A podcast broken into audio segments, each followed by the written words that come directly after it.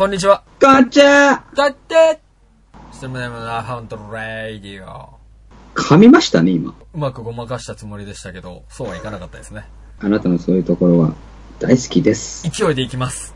今日は勢いでいきますって言ったものの、ブッダもいませんけども、最近ちょっと調子悪いですね。なんだかんだ先週そんなに役に立とうという意思もなかったですけどね。あの、席外してたんじゃないかっていう。疑惑が、見えないことをいいことに。ね、散々パラ言えますけどもね、確かにね。あったかもしれないね。オリンピックもオ終わり。リンピックも、ええ 終わり、まさかのシルバーメダルが13個。あ、そうなんですか？違うんですか？いや、あの、すいません。多分なんか先週そんな話したかもしれないですけど、距離を取って、まあ向こうからも距離を置かれてたかもしれないけども、ちょっとよくわからないな、みたいな。あなた、スポーツとかお好き？いや、全然見ないですね。あ、私も全く一緒。そうですよね。あの、雰囲気に、雰囲気合わせに行く感じで、あ、でも偉いですね。雰囲気は合わせるっていうのが。私はもう合わせませんから。わかんないけど、あ、あ、あのあれね、みたいな雰囲気を漂わせるスキルだけ、なんか妙に身についてきたなっていうのがあって、よくないよね。そう、ああ、申し訳ない。合わせないけどって言ったけど、そういうところは合わせるわ。ああなあ、ん羽生がか、金取ったみたいですねって。みんなが笑ってるところで、なんか、一人がちょっとふふって笑った瞬間に、結構大きめの声で笑って、なんか、私も分かってますみたいな雰囲気を出すみたいな。あの、つくづく人間っていうのは社会的動物だなということを、そういうところ合わせよう、合わせよう、合わせようとするんやなっていうのを実感しますね。本当に今の時期、プロ野球が大体、この優勝が決まってきて、まあ、クライマックスシーズン入るかなぐらいになると余計気使うよね。ああ、気遣いますね。ああのチームがどうだとか、あ、この上司、ねえそういえばどっか応援してたな、みたいなのとかね。あ、そうそうそうそうそうそうそう。あ、巨人なんですね。え、今巨人って、え、あ、あそうなんすね。そうそうそう。今季どうなんすか、正直、みたいなね。言い方、ふわっとした聞き方をすることで、なんか向こうの話を引き出すみたいなね。もうそうなんかね、そうなんすね。へーっていうのを連発するわ。するね。前も結構良かったっすもんね、とかね。なんかそういうなんか、そういう、ふわっとした知識を総動員して、うまいこと喋らせるみたいなね。でもね、こうやるたんびにね、あの、自分のこのキャパシティのなさというかね、俺ダメだなって、もっとうまくいろいろ返さないといけないのに、なるほど。って思っちゃいますね。僕、反対に、こんだけなんか、それっぽい会話できた自分を今日は褒めようとかって思ってる恥ずかしいやつなんです確かにね、自分に嘘つけなかった。あの時もっとうまく嘘つければよかったのにって悔やむのって変ですよね。あの、最近思ったんですけど、ええええええとかくやっぱ自分の欠点をなくそうっていうふうに考えると思うんだよね。ああ、これができなかったから、次までにできるようにしようって。うんうんうんうんうん三つ子の魂100までもって言うじゃないですか。うん。はい、言います。だからもうね、一度染みついたものってなかなか抜けないと思うんですよね。苦手意識もそうだろうし。まあ努力で補える部分はあるけど、でもその、短所をこう克服するより長所を伸ばした方がいいんじゃないかなと思って。あ、あの、それはですね、ありますね。藤井さんがさ、今、俺実はこう、運動が苦手なんですけど、これからプロ野球選手並みのフィジカルを入手しようと思いますって言ったら、いや、お前それより将棋打った方がいいよって多分みんな言うと思うんだよね。ああ。同じですよ。とかくさ、社会っていうのはさ、悪いところを直そうとするっていうところに力点を置きすぎな感がありますよね。平均値を求めてるからね。うん。あの、苦手科目をなくそうっていうのが一つじゃないですか。中学生で数学が得意だ。じゃあ、高校レベルの数学もやろうぜ。とかってないもんね。ないね。10代だったらまだいろんな可能性があるからね。それはちょっと周りの大人が伸ばす伸ばさないみたいな話をしてってくれればいいと思うけど、もう我々のような30代になったらね、ああ、うん、そうかもしんない。伸びしろを探るんだったら今できてる範囲でやった方がいい気はするな。だんだんその、良くも悪くも限界というかさ、方向性が見えてきちゃってるわけだよね。ね。だから、もう、やんなくていいよ。そっちは。君は。みたいなね。そうそうそうそう。だからそれをさ、ネガティブに捉えるんじゃなくてさ、どできるところを伸ばすのが、あのー強みを作るってやつですよね。そうです意。識高い系の発言で言うと。そう言われるとちょっと気に食わない部分もありますが、まあそういうことです。できないことを嘆くよりできることを伸ばそうと。あーポジティブ。雑ポジティブ。あのーちょっと、我が社のですね、社長、まあ、あの、大きい会社なんですけれど、はい。社長ミーティングっていうのがあるんですわ。はいはいはいはい。そ普段会わない社長にいろいろ質問しようぜ、みたいな。うんうんうん。そこで、まあ、いろいろ他の人からは、よくあんな上司と一緒にできますねっていうのをこう言われたことも何回もあると。はあ、はあはあはけど、いいとこしか見ないってなるほど決めて、今までやってきたっていうのを言ってたんだよね。あ、はあはあはあはあ。ああって思うよね。上司、あの、直属の上司じゃないんだけどさ、隣の部署の部長みたいな人がさ、はいはいはい。あの、あなたと同じこと言ってましたよ。苦手なことはやんなくていいんだよって。ああ、なぜ人が一人では生きていけないかみたいなね。うん。nobody's perfect みたいな。あやっぱ完璧な人間はいないから、互いにあ、うん。補い合っていくのが人生という名のゲームだとあいう話になりましたからね。あ。まあそうなんですよね。うちのばあさんが二人いるけど結構対照的でさ、一人はもう自分で何でもしますっていうすごいストイックな人なんだけど、あ何でも自分でやることをやっぱ他人にも強いてしまうから、ちょっと人付き合いが周りの人がちょっと敬遠しちゃうみたいな感じなんだけど、あ。はいはいはいはいはいはい。もう一人のばあ様は結構頼るのが上手なんだよね。なるほど。で、今日、あの、読もうと思ってたニュースいくつかあったうちで、今日読むって決めなかったニュースがあってさ、うん。独身者の方が幸せに暮らせるみたいな記事だったんだけど、うん。うん。独身者の方がって言ってるけど、そういう内容の研究じゃなくて、友達と関わる時間が長い人間の方が、長生きができるっていう内容だったんだよね。ああ。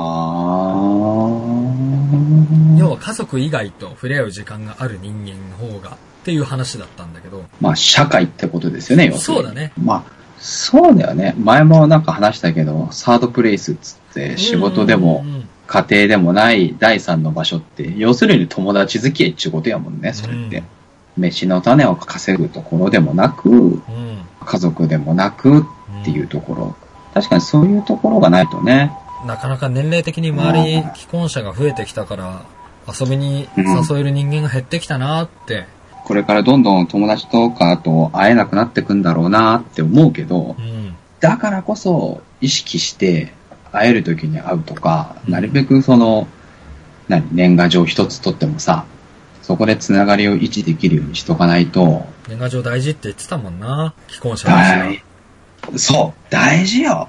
大事大事。まあ、独身者の立場からすると、あ、あいつ既婚者になったから、なんかいろいろめんどくさそうだし誘うのやめとこうって気持ちが強いよね。あ、そうっすか。めんどくさいんだろうな。他のやつ誘おうって。ああ、私はそうね、あの、あまり気にせず誘うようにしますね。最近、めんどくさい多いですよ、花津さん。多いね。一つそこにとどまらないのを続けちゃうと、あ、いいや、次行こうっていう気持ちがね、強くなっちゃうからね。よくないよね。ああな、ある意味の無情感というかね。確かにな、男は辛いよとか見てても面白いなって思っちゃうもんね。あのー、なんだろう、瞑想してるのか目覚めたのかよくわからないですね。でもあれ本当にね、よくできてると思うよ。毎回見て大体同じ筋の話なのになんか見ちゃうみたいな。あー、やっぱ山田内って天才だなって思う。あ、そう。年2回おな、ほぼ同じ内容をやってるのに、毎回見せてしまうっていう、わけのわからないスキル。それ天才だよね天才だと思う。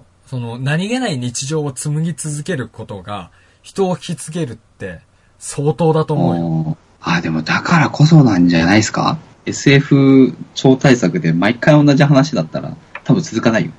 やっぱりこう、人の金銭に触れるうん。っていうかね。シンゴジラさ、見たじゃん。はい。見ました。あなたも結構絶賛してたと思うけど、ええあれさ、何回も見るかって言ったら見ないじゃん。まあ、そうですね。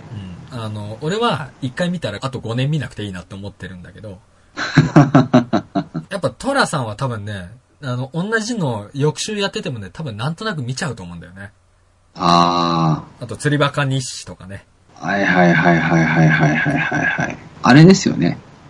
毎日食べられるラーメンの味っていうか、あー、あの、背脂ギトギトはちょっと無理だけど、なんか、ザ中華そばみたいな、ワンコインで食えるラーメンだったら、まあ、なんとなく食べちゃうな、みたいなね。そうそう、あの、スポーツ新聞片手に、うまいとかさ、そういうのもなくこう、ね、何かを片手にずるずる食べれるものこそが、そうなんだよね。そう。一口目が、うまいラーメンはダメだと思う。うん、ああ、そう、しばらくいいやって。そう。失礼だなラババドレ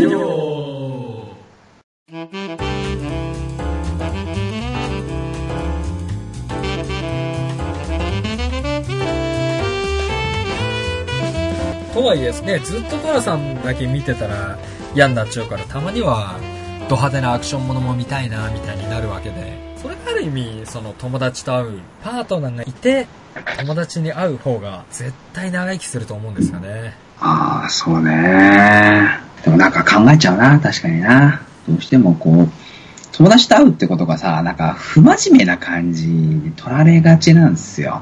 既婚者になる結婚してそうそうそうそれはちょっとわかるな。え、何しに行くのってパートナーに聞かれたりね。あるね。そうそうそうそうそうそうそうそうそうあるあるある。異性と会おうものならね、ねえ、同じ集団の中だったらいいけどね。難しいよ。それもさ、そういう環境にあったらさ、このパートナーがいるのにさ、他の男なり女なりとやっちまったやつがいるわけですよ。ええ。で、そういう話を聞いてると、うん。ちょっと疑いたくなると。ああ、ああ、ああ。もうマイナスですよね。マイナスのスパイラルが起こってますよね。そんな一部の草野郎のせいで。まあ、事故は起きますから。肯定してるわけじゃないですよ。事故ね。事故。事故か。事故なんでしょうか。事件かもしれませんけど。密室の恋ですよ。怒っちゃってもいいかなみたいな。そう。あそれは、右京さんが厳しく断罪ししちゃうパターンですよ。あ、あなるほどねどっ。かで思ってたんじゃないんですか？ニュースフィアさんです。はい。世界でガチャ規制の動き、賭博か否か問題に、スターウォーズゲームがきっかけ。結構、昨今ね、こういうソーシャルゲーム中のが多くなってますけれども。ゲームにおいて課金によって貴重なアイテムを入手するチャンスが得られるルートボックス機能、過去日本でいうところのガチャがアメリカをはじめ各国で問題になっており、それを規制しようという動きが活発化している。ルートボックスが問題視されるきっかけとなったのは、世界的人気のゲーム、えースター・ウォーズ・バトルフロント2をめぐる騒動だった。同ゲームでは、うんゲームを有利に進めることができるアイテムをルートボックスから入手できる機能が当初はあったのだが、発売直前に削除されることで話題となった。スター・ウォーズをテーマとしたような子供にも愛されるゲームに射幸心を煽る機能を実装することに批判が集中したのだ。テック系ニュースサイト、エンガジェットによると、この騒動は、ワシントン州議会にルートボックスはギャンブルか否かを討議する議案が提出されるまでに発展した。う。議会に出ちゃったということですよね。うん、うん、うん。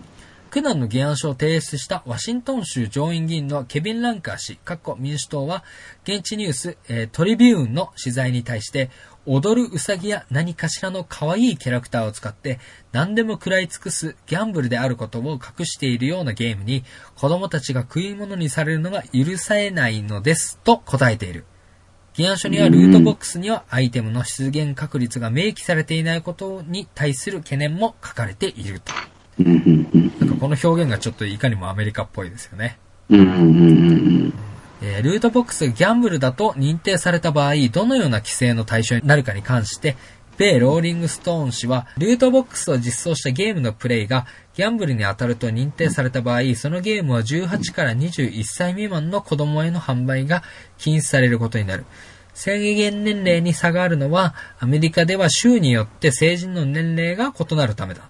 それゆえ、うん仮にルートボックス実装のゲームがギャンブル認定されると、ゲーム業界の売り上げに影響が出るのは避けられないだろう。まあ、うん結構ね、日本のゲームでも18歳以上ですか？みたいな質問項目というかが出てくるからね。へえ。もっともゲーム開発会社はルートボックスの実装自体をやめることを考えてはいないようだ。ゲーム開発者カンファレンスが最近発表した統計によると、現在開発中のゲームの10%にルートボックスが実装される予定という、ゲーム開発者にとってルートボックスはドル箱なのだ。ルートボックスの規制に動いているのはワシントン州だけではない。ゲームニュース専門サイトゲームインフォーマーによると、ハワイ州議会議員のクリス・リー氏が昨年11月、スター・ウォーズ・バトルフロント2に実装されているルートボックスを含むゲームを子供がプレイするのを禁止する法律を制定するための調査を行うと発表した。同氏はうん可能であればルートボックス規制はアメリカ全土に広げたいと述べていた。この規制の動きは世界中に広がりつつある。昨年11月のエンガジェットの記事によると、ベルギーではルートボックス規制に向けて政府当局が動いている。この問題を担当するベルギー司法大臣のコーエン議員氏は、ルートボックス規制をベルギーだけではなく EU 全土に広げたいと発言している。ゲーム業界内部においても、ルートボックス規制の動きがある。ゲームニュースサイト、タッチアーケードによると、昨年末に Apple は iPhone アプリを審査するガイドラインに、ルートボックスにおけるアイテム出現確率の明記を義務付ける条項を追加したのだ。同記事は、議員たちはルートボックス規制に関して、今年初めに WHO が精神疾患の一つとして、ゲーム依存症を認定したことを利用するだろう、とも指摘している。確かに社交心を煽るルートボックスはゲームをやめられなくなるというゲーム依存症への入り口となり得る。こうしたゲーム依存症の入り口を断とうとするルートボックス規制はもはや避けられないだろう。結構ね、日本のアプリゲームだとやっぱりこれが収入源だから基本利用無料でうん。より有利に進めるための、まあ、ガチャがあって、まあ、無料でもある程度のポイントを貯めたらできるんだけど、有料でいろいろやるとうん、それが簡単に弾けるようになる、みたいなのが結構ある。うんうんうんうんうんうん。要するに、あの、課金とかってやつと一緒ですか？意味そうです、的には。そうです、そうです。課金ですね、日本でいうところのガチャって言ってるけど。どうですか？ジェロニモさんってこういうゲームしないでしょ？あ、ほとんどしないね。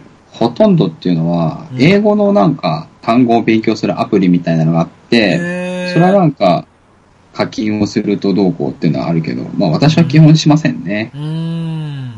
あの、ええいくつかゲームアプリ入れてて、やってるけど、課金はしたことないね。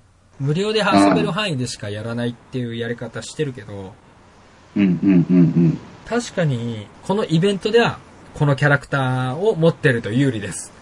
で、そのキャラクターを出すためのガチャガチャがこれです。普通にやっててもできるけど、課金すると、そのガチャガチャが何回も引けますよっていうのがあると、イベントのランキング上位に上がってくるのは、課金してやってる人だよね。うん。もちろんあるし、こういうゲームのね、運営ってやっぱお金がないとできないから、その利用者がいくら課金してるかっていううん。ところによって、ゲームが運営できてるっていう部分があるから、うん。頭ごなしに全てを規制するのはいかがなものかという部分はあるんだけど、うん。何回か話題になってるよね。ゲームの課金うん。周りでパーセンテージが不正だったとかなんとかっていうので。何十万だか何百万だか課金した人がいたとかっていうさ、はいはいはいはいはいはいはいはい。ありましたね。まあその人たちの気持ちもいまいちよくわからないんだけど、要するに、いや、よくわからないんだけど、パチンコって一応、法的にはさ、あれはもう換金は、お金はもらえないけれど、うん、まあ実態としてさ、換金できるじゃん。そうだね。競馬もそうだし、お金もらえるんだよ。うん。このガチャってさ、売り買いできるさ、ものを手に入れてるわけじゃないでしょ、結局。データだね。データでしょ？うん。なんでやんだろうやるならパチンコとかの方が良くないみたいな。結局キャッシュアウトしていくわけじゃん。ん。でさ、そのさ、レアのカードとかさ、アイテムな、なのか、なんだか持っててもさ、うん。持ってるってだけでしょ？いや、ジェロニモさんね、3000円をかけてガチャを10回回しました。はい。そのゲーム内で有利なアイテムをゲットしてラッキー。でもそのゲームサイトが運営を中止したら消えるわけですよ。その3000円かけたものは。その人とは別の人が3000円で美味しいランチを食べました。うん。でもそれ食べて胃の中に収まったら最終的にうんことして外に出てくわけでしょ？はいはい。残らないんだよ。楽しむという面では同じだと思う。パチンコとかでも精神作用っていうかさ、脳に与えるさ、光を目に当てたら瞳孔がちっちゃくなるとかという、同じアドレナリンのね効果と。いう面で、うんそうそうそうそう。これをやらせたら脳がこういう反応をするという医学的なというか、うん科学的な操作というかさ、うん結果は確かに一緒だよ。うん。けど、ただパチンコと比べた場合、パチンコはお金が儲けられるんだよ。うん。けど、それよくわかんない。そのゲームはさ、カードが引けるだけでしょ。で、そのゲームを有利に進めるだけじゃん。なんだそれそこはね、飲み込めないんだよ。競馬とかもそうですよ。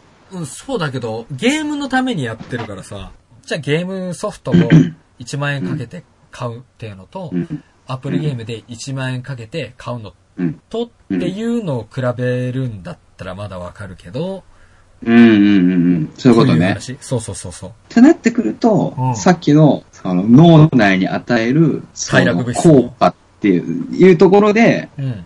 あの、かかってくると思うんだよ。あの、じゃあ、これが、がギャンブルかっていうと、ギャンブルだっていう文脈、ほ結局、ギャンブルだってさ、多分もう何万円儲かったって、わあ、5万円儲かった、これで、今日は生活ができるとかじゃなく、じゃなくなってんだよ、多分、ギャンブルって。アだからゲームって自分の好きなキャラクターを引き当てて、ゲームの中で強いキャラをだから、そ持ってるとか使ってることに対する快楽が強いんだと思うんだよね。つまりガチャが手段じゃなくなってんだよ。あなたはガチャ手段でしょっていう論理だったじゃん、今。ん？ゲームを有利に、ゲームを有利にするための手段なんだよ、よっていう理屈だったじゃん。あ、これでもそう、そう、難しいよ、これ。不可分一体だよ。あ、まあ、そ、そうだよ、そうだけど、ガチャで、より良いキャラクターをゲットすることが目的になってる。だからガチャが目的になってるんだよ。インスタ映えと一緒だよ、だから。お、おっしゃる通り。わそうでもそうなるとな、難しいな。ってなってくると、パチンコと一緒なんだよ。弾の入ったケースを何段積み重ねてるかうん。と一緒だと思うんだよね。いわゆる、出玉の、まあ、数。弾が出てること自体が気持ちいいんじゃねえかな。まあ、そうだろうね。でも、そこの快楽の源泉ってさ、結局さ、打感性にあると思うんだよ。お金に変えられると。あー、ジェロさん俺今思ったんですけど、はい。あなたパチンコしないでしょ？やらない。アプリで課金しないでしょ？しない。私もそうだからさ、だいぶ机上の空論だよね。でもね、なんでね、やらないかって、俺抜け出せない自信があるんだよ。あー。パチンコとか変にはまっちゃうと、攻略するまでやめられない感じはあるよね。なんつうの、校舎心を煽るとかって書いてあったけどさ、ニュースに。あそうなんだよ。次やったら出るんじゃないか。次やったら出るんじゃないか。で、出たらさ、出た時、なんかすごい脳内からも違う何かが出るんだよ、きっと。ね出玉が。うん。だから、そこで快楽になっちゃうんだよね。だ多分そこにはさ、あ、これやればお金が出るっていう理屈はあるんだけど、うん。多分もう、それが、こう、回路として出来上がっちゃって、うんうんうん。もう気持ちよくなっちゃうんだろうね。そうだね。最初の方に戻るけど、それで言うと、脳内に与える精神作用というかさ、うんその、科学的な、なんか、こんな物質が脳脳から出ますっていうのにおいては、うん多分、結構同じ結果が得られるんじゃないかと思うんだよね。そうだなって考えると、片っぽ規制してんだったら、こっちも規制しないとまずいんじゃないのっていう理屈はなんとなくわかる。結構さ、公営ギャンブルができるときに規制がどうのこうのって野党が言ってるけどいや、じゃあパチンコどうなんだよっていう話が出だしたみたいなのをちょいちょい見かけるけどはいはい、おっしゃる通りだと思うんですよね。そうそうそう。今は結構カジノ法案とかで出てるじゃん。IR って言って、なんかリゾートなんちゃらかんちゃらみたいな。で、それでそのギャンブル依存症の問題って、カジノ解禁するんだったら、ギャンブル依存症の対策もちゃんとしないといけないっていうふうに結構左翼寄りのメディアは結構言ってたりするんだけど、はい。もうすでに始まってんですよ。このゲーム依存症が。ね。そもそもむしろそっち、そっちなんじゃねえかっていう。協定だって経理になってそうだし、ソーシャルゲームだってそうなんだよ。仮想通貨騒動あったじゃん。はいはいはい。ああいうのもさ、なぜか全財産をつぎ込んでる奴がいてさ、なんでだよって。なぜ全てをかけてしまうんだみたいなさ。ギャンブラーだからですよ。生まれた時からさ、じゃあ、都会にいたら、私都会じゃないからわかんないけど、いい小学校に入って、いい中学校に入って、いい高校に入って、いい大学に入って、いい企業に入って、みたいなさ、まああるから、なんかね、人生ギャンブルみたいのはさ、自然に身についてるのかもしんないけどさ、日本人は。ええええええちょっと、愛に全部かけすぎじゃない？いやいや、その、いい小学校入れなくても全然いい人生送れるよみたいなさ。うん。まあでもこれもさ、だからゲーム依存症とかになった人じゃないとわかんないんだよね。ウェジーとかっていうサイトから取ってきました。イェーイ。鈴木亜美が息子をルンバに乗せて大炎上。え？SNS 警察が目を光らせるママたちの受難。はい。鈴木亜美がインスタグラムに稼働中のルンバに子供を乗っけて遊ぶ動画を投稿して炎上したそうです。おえー息子、子供は1歳だったみたいですね。この動画に対し対して危険な行為をなんで放っておくのかうんとか、ルンバの説明書読んだとか、うん危なすぎて見ていられないといった批判が相次ぐ事態に発展しましたよと。へルンバに乗る行為が危険ではないとは言えない。うんルンバの取扱説明書にも重いものを乗せたり投げたりしないと書かれており、ーうんヘビがルンバに絡まって死亡した事故もあった。そうなんだ。なるほどね。ただ、危険行為であったとしても、同じように子供をルンバに乗せている姿を動画に撮り、ウェブにアップして拡散する愛用者は実は少なくない。なるほど。え保護者がその場でその安全に気を配っている以上は、部外者が危険だと騒ぐようなことではないのではないか。うん、確かに。このようなことがですね、あの、ママになったタレントは些細なことでおせっかいを焼き、辛烈な言葉で注意を促す、えー SNS 警察が多く集まると。ママタレのそういう SNS にはですね、SNS 警察がよく集まるそうですよ。あー、なるほど。で結城まおみさん、あいますね。いいね。あの、彼女はうどんが長すぎたために炎上してしまったと。37歳なんだね、あの人。意外と言ってるんだね。意外と言ってんだね。えー2015年、結城まおみさんの長女が、えーうどんを手づかみで食べる写真をインスタグラムに投稿と。はいはいはい。しかし子供が食べている麺の長さに長すぎて喉に詰まらせそう。ちゃんと食べやすい長さに切ってあげなきゃ危ないというコメントがユーザーから殺到したと。くっそ余計なお世話だね。えー同じ日にですね、えー子供が、えー公園のスプリング遊具、あ、なんかビヨンビヨンビヨンって感じのやつ。に乗って遊ぶ写真も 炎だ上っ。てあるもので遊んでるね。えー結城まおみはその遊具を支えているのだが、危なすぎてヒヤヒヤするとの声が相次いだと。うーんなるほど。この炎上を受けて結城まおみはインスタグラムで反論を開始と。ごめんね、なんか遊具の遊び方とか、うどん長い短いとか、いろいろ心配させてる？かっこ笑いと。あまり一枚の写真やえー数秒の動画に過剰な反応しないでもらえると、これからも気楽にえー子育て日記をアップできてありがたいなと思いますと。この言葉は SNS 警察の火に油を注いだようで、心配してくれるファンにその言い方はどうなの？追記の書き方が大人げなくて残念と、もはや喧嘩状態。でこうした SNS 警察には芸能人をとにかく批判したいだけという人も少なからずいるが、純粋な善意による指摘も混ざっているのが厄介なところだろうと。ちなみに、炎上ママタレ女王の辻希美、過去30。30なんだね。そうね、まあ衝撃だな。えーブログで、えー家族でイチゴ狩りに行ったことを報告したところ、新鮮なイチゴに練乳かけんなと炎上していた。ああ、いいオチつけてくるね、この人もね、先週に続いてね。ねえ、いいオチでしたね。ね。いいですよ。鈴木亜美さんがですね、ルンバに子供を乗っけてですね、動画を撮ったりするのも、まあいいですよと。で、それを、あ、危ないよ、こんなことしたら危ないよと思うのもいいですよと。はい。うどんが長いのを見てですね、ああ、ちょっと長いんじゃないと思うのもいいですよ。で、そねれがうん。見える化してるわけですよ。そうだね。SNS というものが存在したことによってね。頭の中身を見せてるのと一緒なわけですよ。はいはいはいはいはいはい。ということで SNS という存在によってですよ。うん。なんかあの、政府アニメじゃないですけれど、うん。脳内に何かのプラグとかをですね、うん埋め込まなくても、うん。我々の脳みそがオンライン上で繋がってると一緒のことなんですよ。うーんなるほどね。意識してあげてるとはいえ。そうそう。だって、あ、これあげなきゃと思って、うん。善意でやってる人ってさ、そんないないと思うんですよ。そうね。善意でやってるんだったら、こういう書き方はしない。っていうか、危ないですよってわざわざ言わない。それは善意ではない。うん。うん。まあ、うちの妹もそうだけど、周りで子育てしてる人が結構いるわけよ。はい。まあ、姑さんからの言葉とかもあるわけよ。あそんなことしたら危ないよとかさ、あ。はいはいはいはい。そういう風にしたらいけないよとかって言うんだよね。まあ、うん。言ってることはそれと一緒なんだよ。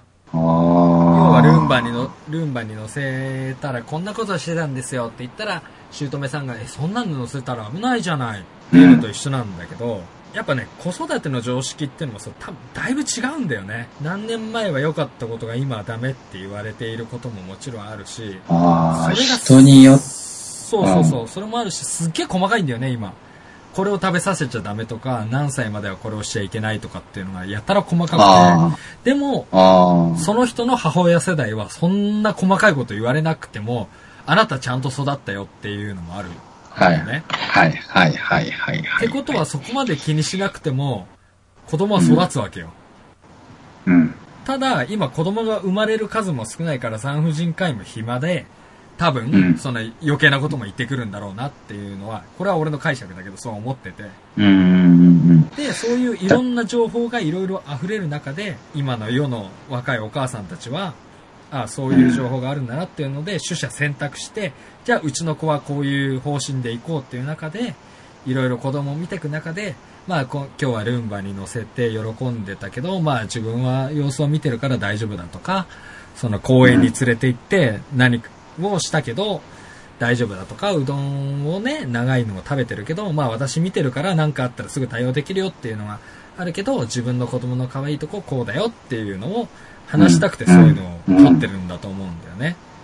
うん。正直その子育てに関しては、虐待してるわけじゃなければ別に外側からいろいろ言うことじゃないんじゃないかなっていうのはね、すごい思うんだよね。ああ、思いますね、それは。だから、ある意味こういうリアクションっていうのは、姑がなんか言ってきてることなんですよ。小獣とが言ってきてることとまさしく。同列なんですね。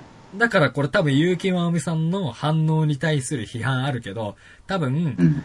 じゃああなたがお嫁さんだとして、小獣とがいろいろ言ってきた時に、この結城まおみさんが言ったセリフを言いましたっていうのを、2ちゃんとか5ちゃんとかで上げてて、こういう風に言ったったわって言ったら、いいねボタンを押すやつが大概だと思うんだよ。ああ、そうだね。それが芸能人が発信してるっていう状態だから、こういう状態になってるだけなんじゃないかなと。そうでしょうね。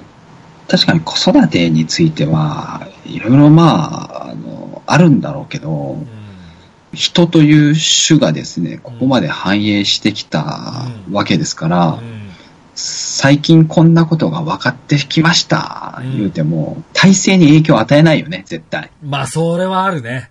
だって、そんなの知らなくたって、こんだけ人は繁殖できたわけですから。60億とかいるわけだからね。ねえ。多分ね、この人たちはね、何しても炎上するんだよ。そうだと思うよ。なんだろう。えこの人たちが炎上しているっていうのは、炎上させられていると言った方が正しいかもしれない。この記事の最後の部分が物語ってるもんね。いちご狩りへ行った部分で、ねこの2行の話を付け加えたことで、何やっても炎上するんですよっていうのを多分この書いた記者さんは言おうとしたんだろうえ。うね。ん。そうだろうね。うん。だから、なんかね、子供のことじゃなくても多分同じようなことで炎上するんだよ、きっと。うんうんで、なんだろうね。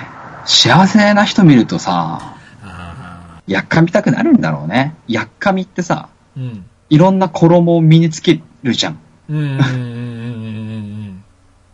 だこれも、いや、姑という衣をつけたんだよ。長すぎて喉に詰まらせそうですよ。ルンバに乗ったら危ないよ。うん。うんうんうんという、えー忠告、警告、うん。はい。アドバイスという名のやっかみなんだよ。あーなるほどね。ゲッツいたのが子供をルンバに乗せましたって言って炎上するかって言ったら多分炎上しない。なるほど。人にもよるんじゃねえかと。芸人がやったらそんな燃えへんやろ、お前ら、みたいな。宮迫とかがやったら炎上するんだよね。あー、なるほど。SNS 警察は人を選んでるんですよ。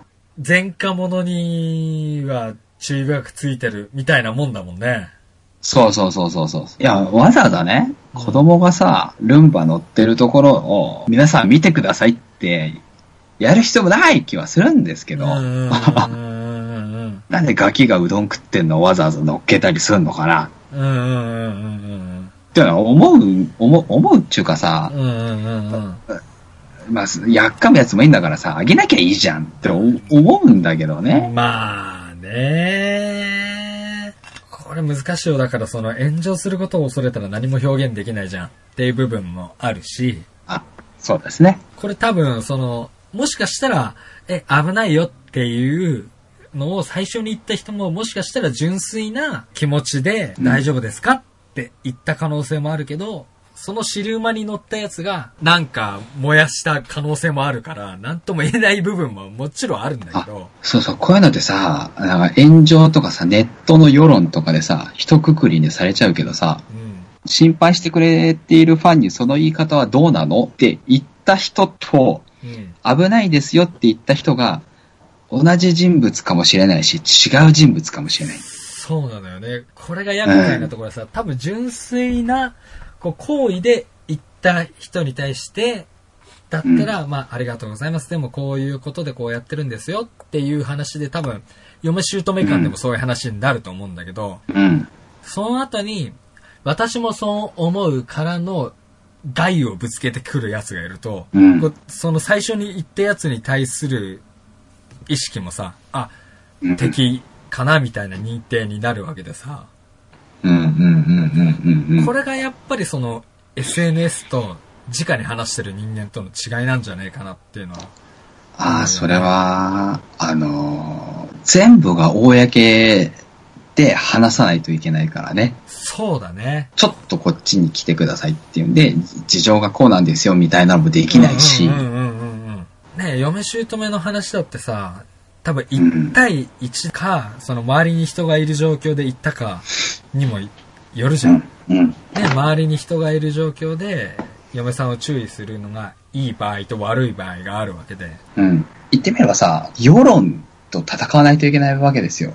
芸能人の人っていうのは。元からだけどね。そう。あの、より見える化されてるわけですよね。ああ、そうだね。で、世論調査ってさ、大体さ、政治家とかじゃん。うん。ら政権与党と一緒なんですよ。でよりダイレクトにバーッと入ってくる。かつ、政権与党とかさ、かうん首首相官邸みたいなさ、いわゆるそれ情報の専門家とかもいないわけですよね。周周りに。ね、もう一人でいろんなことをこういった人たちはやっていかないといけない。うん。ら世間では自分がどういうふうに見られていて、どういうファン層が多くて、こういうのあげたらどういう反応が返ってくるかっていう、リテラシーを身につけないといけない。時代の流れとも言えるし、これまでそれをしてこなかったのが良くなかったんじゃねえかっていう部分なのかもしれないし、えー結論は一つです。はい。SNS をやめなさい。まあね。そう考えるとジャニーズってないじゃん。そうなんだよ。すごいね相当厳しくやってるみたいだからね。ね。やっぱり共産国家っていうかね、統制を取統ってま制ですすね。統制が取れてるってことですよね。帝国主義というか、共産主義国家というか、北朝鮮みたいなもんですよね。あれでさ、ちゃんと守れてきたわけですよ、これまではタレントを。うん。で、北朝鮮も言ってみれば国家体制を守れてこれたわけだからさ。うん。それはやっぱ、ある意味、普段の努力ですよね。憲法的に。普段の、普段の努力ですねもう苔の一年というか、苔の一年じゃないね。もうあの、確固たる意志を持ってやってきてるわけだから。ああ、すごいね。今個人がいろいろ発信できる場になっているっていうのは芸能人じゃだけじゃなくてさ、一般の、一般の人って言い方嫌だけどさ、芸能人じゃない人もそうなってきてるわけで、自分の責任に発言を持たなきゃいけなくなってきたわけですよね。そうですね。でもある意味自分の発言に責任を持たなきゃいけないのなんて当たり前なわけですよ。はい。学生ですら非難されるわけですから。はい。資料分別を身につけて社会に出てきて喋りなさいって言われてみりゃ当然のことなわけじゃない。うん。で、それが一般化したからといって、それを責めるんですか？みたいな。それでも主張しなきゃいけない。主張することで、いや間違ってないよね。っていう賛同が得られる場合と、間違っているよねと言って叩き潰される場合があると思うんだけど、今の世の中のややこしいところはさ、あ、間違ってましたごめんなさいっていうのを、まあ認められない人もいるからかもしれないけど、間違えた人が浮上できなすぎるんじゃないかっていうのもちょっと問題かなというのも思って、ベッキーあとかのね、ー、まあまさしくその例ですけど、うん。小出圭介。はいはいはいはいはい。未成年との淫行疑惑とかさ、はいはいはいはいはい。もういいじゃんみたいな。それであの、蹴りついたんでしょ当人同士の問題ではあるよね。浮気問題なんか特にね。うん。もちろん社会的に許容されるべきではないというところに対するコンセンサスは得られたままの方が正しいけども、うん。ちょっとお前ら、ベッキー攻めすぎじゃね？みたいなね。攻めすぎ、そう、なんかね、なんですよね、うまくいってるた人だからね、スカッとしたいんですかね。やっぱり、犠牲者って必要なのかね、生贄っていうかね。どうなんだろうな変なさ、円楽師匠とかさ、渡辺謙さんがさ、不倫しててもさ、えあんまり炎上しなかったんだよね。ああ、そうでしたね。うん。全然でしたね。ね、ある意味その一芸を持っていたからっていう部分があると思うんだけど、ベッキーさんの場合は、やっぱその人たちと違うのは純粋に好感度でこうのし上がっていったっていう部分があるんだと思うんだけど、その好感度を支えてたのが多分浮気許すまじそうだったんだろうね、きっと。ああ、そうだったんかね。裏切られた。もしくは、昔からベッキーさんあんま面白く思ってなかったんだけど、取り立てて批判する部分がないから、押し黙ってたけど、不倫という誰もがしちゃいけないということを認識していることをやったことによって、今が後期とばかり攻め込んだみたいな、こう戦国武将的なね。僕そっちだと思います。そうだよね。多分俺もそっち派なんだけど、だからもともとアンチが育ってたんだろうね。円楽師匠にしろ渡辺謙にしろアンチが育つような土壌ないからねうん。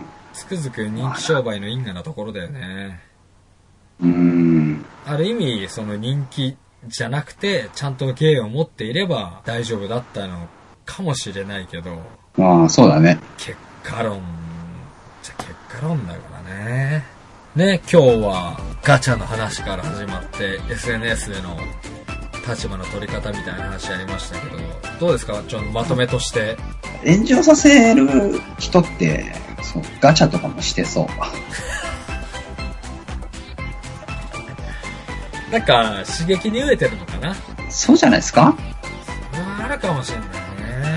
やっぱね日頃の生活というか序盤でも話したけど友達付き合いがある方が健康にはいいっていう研究結果が出てるっていうけどそれって結局内々の話じゃなくて外部で刺激を求めることがまあ生物的に学的にはいいっていうことだからそうなると、無意識のうちに何か刺激を求めて、うん。外に対するこう、攻撃的な意志としてうん。現れるっていうのはあり得るよね。友達と外行こそうだね。うつうつとう。さ、スマホに向かって何かやってるぐらいだったら、もうなんかやったことないけど、とりあえずサーフィンしに行こうぜって言われたら乗ってみるぐらいのがいいかもしれないね。そうだね。それくらいなんか、あの、ガッツの、ガッツっていうか、ねおい、よっしゃ、よっしゃ、行こうぜみたいな、あってもいいかもしれないね。今さ、サーフィン行こうぜって言われたらさ、絶対行かないでし行かない。ょ。でも行ってみたら何か新しい世界が始まるんだろうね。そうだね。知らなくてもよかったって思うのも一つだしね。そうだね。あ、やってみてちょっと違ったなってなったら次から断ればいいから、とりあえず、やってみるみたいなね。のが大事なんだろうね、もはや今の時代。ただで触れたもんじゃないとね、確かなことなんて言えないからね。あ、それはそう思いますね。じゃあ、花田さん、今度こっち来た時は、はい。教えてくださいよ。え、僕また、サーフィン、サーフィンでも行きましょうよ。サーフィン、でも、あの、二人とも知らないやつはね、やれないと思う。釣り堀ぐらいなら木になんとかなると思うけど、ちょっとサーフィンは、じゃあ釣り堀行きましょうか、今度ね。あのー、なんだっけ、黄色い施設のところの、あれね、え？来週も、ラブ、ラハンドル、ブハンドいやいやいや、バイバイ。